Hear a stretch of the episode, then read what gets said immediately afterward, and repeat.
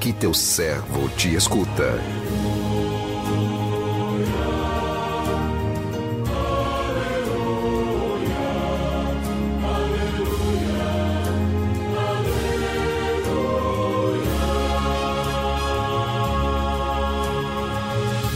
O Senhor esteja convosco, Ele está no meio de nós.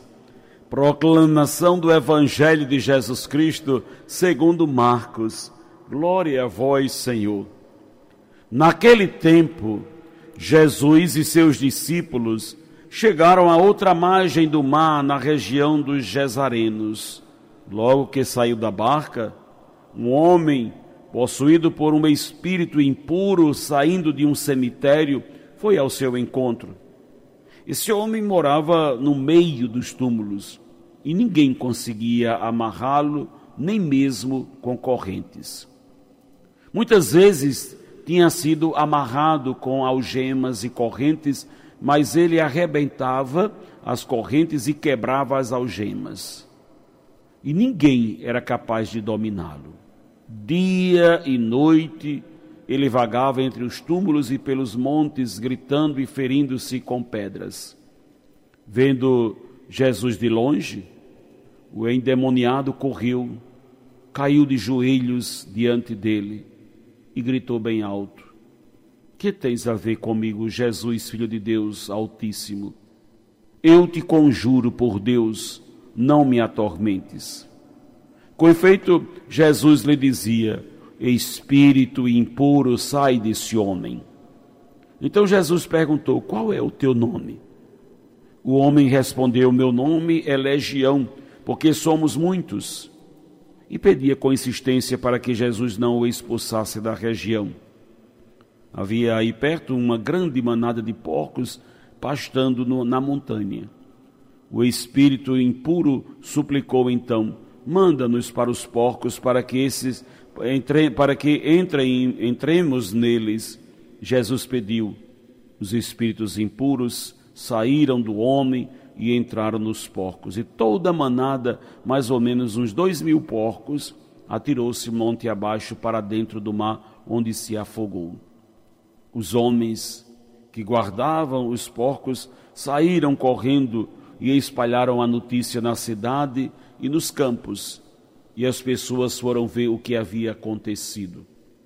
Elas foram até Jesus e viram o endemoniado sentado, vestido e no seu perfeito juízo, aquele mesmo que antes estava possuído pela legião, e ficaram com medo. Os que tinham presenciado o fato explicaram-lhes o que havia acontecido com o endemoniado e com os porcos. Então começaram a pedir que Jesus fosse embora da região deles. Enquanto Jesus entrava de novo na barca, o homem que tinha sido endemoniado pediu-lhes que o deixasse ficar com ele. Jesus, porém, não permitiu. Entretanto, lhe disse: Vai para casa, para junto dos teus, e anuncia-lhes tudo que o Senhor, em sua misericórdia, fez por ti. Então, o homem foi embora e começou a pregar na Decápole tudo o que Jesus tinha feito por ele. E todos ficavam admirados. Palavra da salvação, glória a vós, Senhor.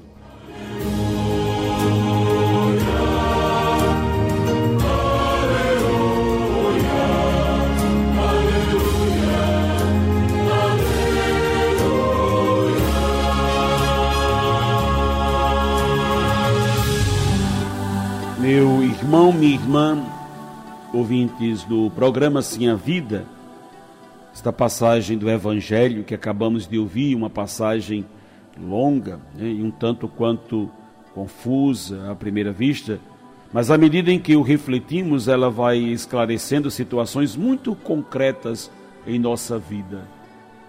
Mostra Jesus e seus discípulos na outra margem. A outra margem significa lugar de desafios. É para lá que Jesus havia convidado seus discípulos a irem com ele. A missão devia continuar em outros lugares, na outra margem, E vemos aqui o que significa essa outra margem, um lugar de pessoas totalmente alienadas, possuídas pelos espíritos impuros, daqueles que se apoderaram de suas vidas e lhes roubaram sua consciência.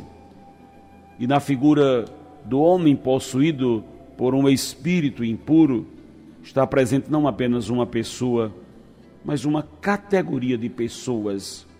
O próprio homem possuído responde quando Jesus pergunta seu nome, que é uma legião e não apenas uma pessoa.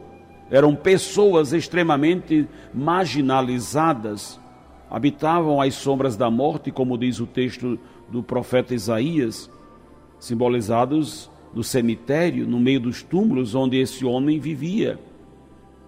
A situação de marginalização destas pessoas, simbolizada neste homem, era tanta que provocava uma atitude extremamente agressiva. Muitos, quando vivem em situação de miséria e abandono, respondem a essas situações com violência. É comum ver na TV, nos jornais, pessoas marginalizadas que praticam atos de violência para chamar a atenção da sociedade ou em busca de sobrevivência. Esse homem do evangelho de hoje, ninguém conhecia ou ninguém conseguia detê-lo, nem com algemas. E ele vai ao encontro de Jesus, achando ser ele mais um que iria atormentá-lo, como tantos que até então não tinham feito outra coisa a não ser atormentá-lo. Jesus não condena o homem, ou a categoria de pessoas que vivem, né, vivem nessas situações, nessas condições, mas condena os espíritos impuros que se apossaram dele. A sua missão é exatamente essa: expulsar todo tipo de espírito impuro que se apossa das pessoas e rouba-lhes a liberdade e a vida, colocando-as numa situação de extrema marginalidade, como aquela em que se encontrava esse homem. Meu irmão, minha irmã, o mal sabe quem é Jesus. O mal sabe a identidade de Jesus. O mal resiste à força de atração que Jesus exerce sobre todas as coisas. Até o demônio vai aos pés de Jesus porque sabe que ele é Deus. Vejam, bastou Jesus tocar com os pés na terra daquele homem possuído para que o mal que estava nele se manifestasse. É assim que acontece.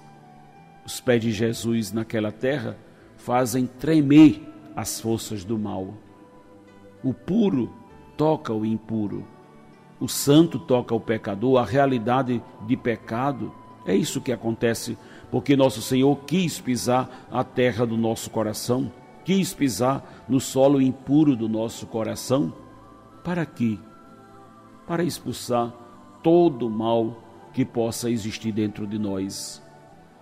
Talvez dentro de nós também escondam essas realidades do mal, e nosso Senhor hoje quer que, pela força da Sua palavra, tocar o teu coração e libertar você.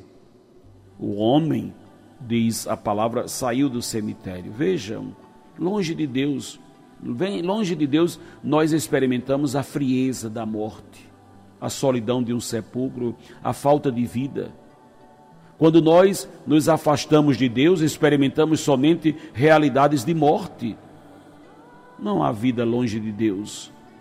Nós não sobrevivemos estando longe dele.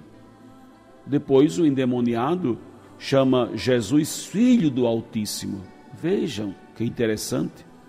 O mal não é ateu. O mal não é ateu. O mal sabe quem é Jesus e ele sabe quem é o Filho de Deus. A identidade de Jesus é uma evidência para ele. Só que, infelizmente, ele não dá espaço para Deus dentro dele, mas deu espaço para o mal, deu espaço para que o mal habitasse o seu coração. Certamente foram muitas concessões que aquele homem foi dando ao longo da sua vida foram permissões que ele foi dando para que o mal se apossasse das suas capacidades, da capacidade de amar, da capacidade de escolha, da capacidade de decisão. Tanto é que ele começa a fazer o mal para si mesmo, a se mutilar, a se autodestruir.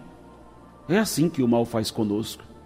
Ele vai pouco a pouco, a partir de uma concessão pequena que damos, tomando espaço dentro de nós. E quando nos damos conta, estamos não mais agindo segundo o Espírito de Deus, mas segundo o Espírito do mal. Nosso Senhor não quer isso para nenhum de nós. Nosso Senhor não quer que nos mutilemos, nos autodestruamos, mas Ele quer que nós tenhamos vida plena. Hoje, Ele se manifesta para destruir todas as obras do mal dentro do nosso coração. Que Deus nos abençoe. Amém.